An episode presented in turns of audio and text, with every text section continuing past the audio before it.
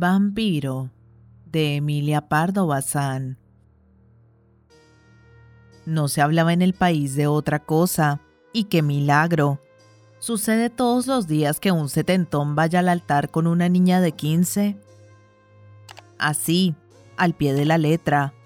15 y dos meses acababa de cumplir Inesiña, la sobrina del cura Gondelle, cuando su propio tío, en la iglesia del santuario de Nuestra Señora del Plomo, distante tres leguas de Vilamorta, bendijo su unión con el señor don Fortunato Galloso, de setenta y siete y medio, según rezaba su partida de bautismo.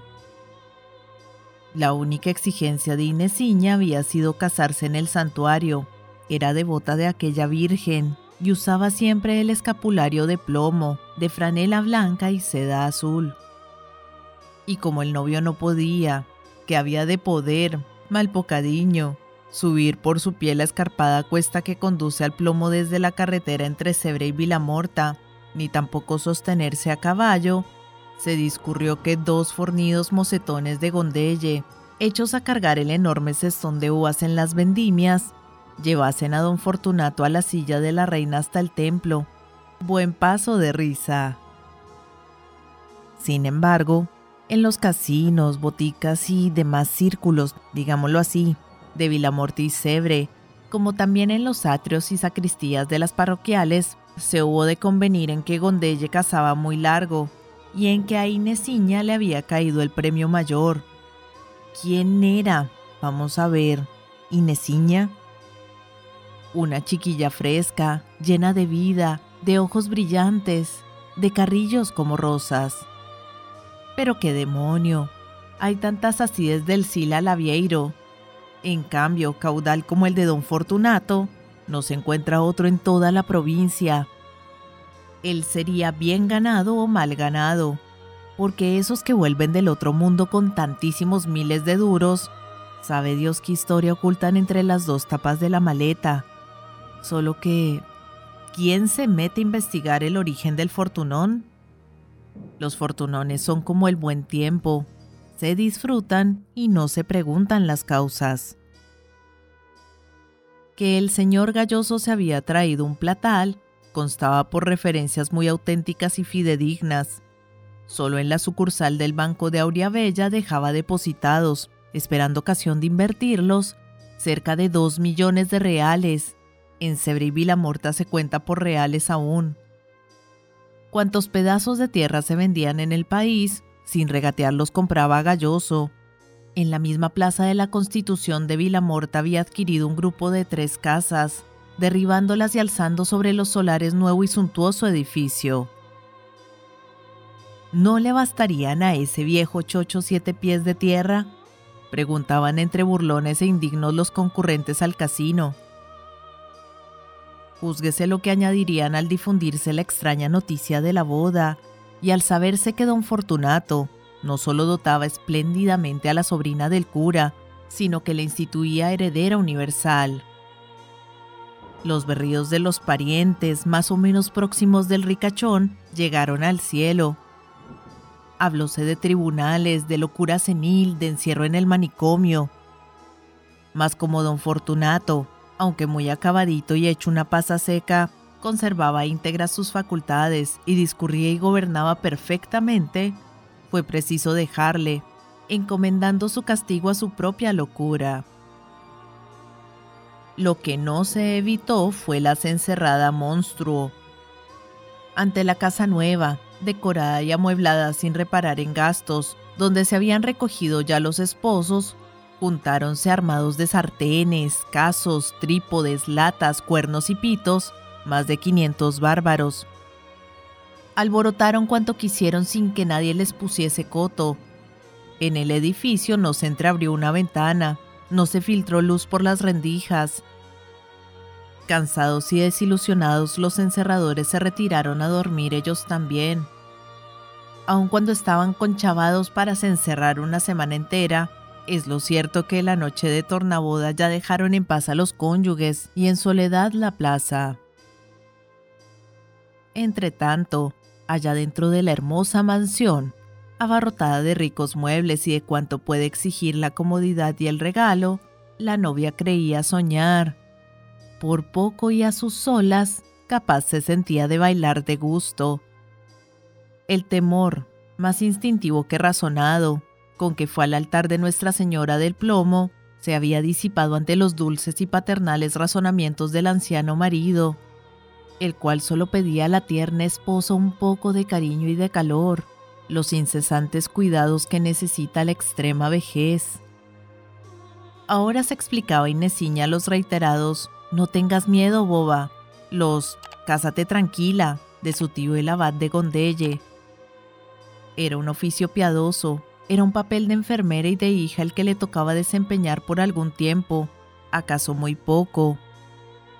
La prueba de que seguiría siendo chiquilla eran las dos muñecas enormes, vestidas de seda y encajes, que encontró en su tocador, muy graves, con caras de tontas, sentadas en el confidente de raso. Allí no se concebía, ni en hipótesis ni por ensoñación, que pudieran venir otras criaturas más que aquellas de fina porcelana. Asistir al viejecito. Vaya, eso sí que lo haría de muy buen grado Inés. Día y noche, la noche sobre todo, porque era cuando necesitaba a su lado, pegado a su cuerpo un abrigo dulce, se comprometía a atenderle, a no abandonarle un minuto. Pobre señor, era tan simpático y tenía ya metido el pie derecho en la sepultura. El corazón de Inesiña se conmovió. No habiendo conocido padre, se figuró que Dios le deparaba uno. Se portaría como hija, y aún más, porque las hijas no prestan cuidados tan íntimos, no ofrecen su calor juvenil, los tibios efluvios de su cuerpo. Y en eso justamente creía don Fortunato encontrar algún remedio a la decrepitud. Lo que tengo es frío, repetía. Mucho frío, querida. La nieve de tantos años cuajada ya en las venas. Te he buscado como se busca el sol, me arrimo a ti como si me arrimase a la llama bienhechora en mitad de invierno. Acércate, échame los brazos, si no, tiritaré y me quedaré helado inmediatamente. Por Dios, abrígame, no te pido más.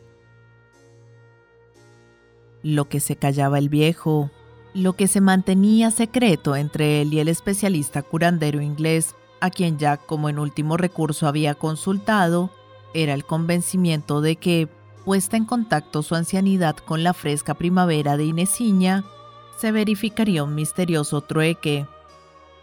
Si las energías vitales de la muchacha, la flor de la robustez, su intacta provisión de fuerzas debían reanimar a don Fortunato, la decrepitud y el agotamiento de éste se comunicarían a aquella, transmitidos por la mezcla y cambio de los alientos, recogiendo el anciano una aura viva, ardiente y pura, y absorbiendo la doncella un vaho sepulcral. Sabía Galloso que Inesiña era la víctima, la oveja traída al matadero, y con el feroz egoísmo de los últimos años de la existencia, en que todo se sacrifica al afán de prolongarla, aunque sea solo horas, no sentía ni rastro de compasión. Agarrábase a Inés, absorbiendo su respiración sana, su hálito perfumado, delicioso, preso de la urna de cristal de los blancos dientes. Aquel era el postrer licor generoso, caro, que compraba y que bebía para sostenerse. Y si creyese que haciendo una incisión en el cuello de la niña y chupando la sangre en la misma vena se remozaba, sentíase capaz de realizarlo. No había pagado, pues Inés era suya. Grande fue el asombro de Vilamorta, mayor que el causado por la boda aún, cuando notaron que don Fortunato, a quien tenían pronosticada los ocho días la sepultura, daba indicios de mejorar, hasta de rejuvenecerse. Ya salía a pie un ratito, apoyado primero en el brazo de su mujer, después en un bastón, a cada paso más derecho, con menos temblequeo de piernas. A los dos o tres meses de casado se permitió ir al casino. Y al medio año, oh maravilla, jugó su partida de billar, quitándose la levita, hecho un hombre. Diríase que le soplaban la piel, que le inyectaban jugos. Sus mejillas perdían las hondas arrugas, su cabeza se erguía, sus ojos no eran ya los muertos ojos que se sumen hacia el cráneo. Y el médico de Vilamorta, el célebre tropiezo, repetía con una especie de cómico terror. Mala rabia me coma si no tenemos aquí un centenario de esos de quienes hablan los periódicos. El mismo tropiezo hubo de asistir en su larga y lenta enfermedad a Inesiña, la cual murió, lástima de muchacha, antes de cumplir los 20. Consunción, fiebre herética, algo que expresaba del modo más significativo la ruina de un organismo que había regalado a otro su capital. Buen entierro y buen mausoleo no le faltaron a la sobrina del cura, pero don Fortunato busca novia. Esta vez, o se marcha del pueblo, o la encerrada termina en quemarle la casa y sacarle arrastrando para matarle de una paliza tremenda. Estas cosas no se toleran dos veces. Y don Fortunato sonríe, mascando con los dientes postizos el rabo de un puro.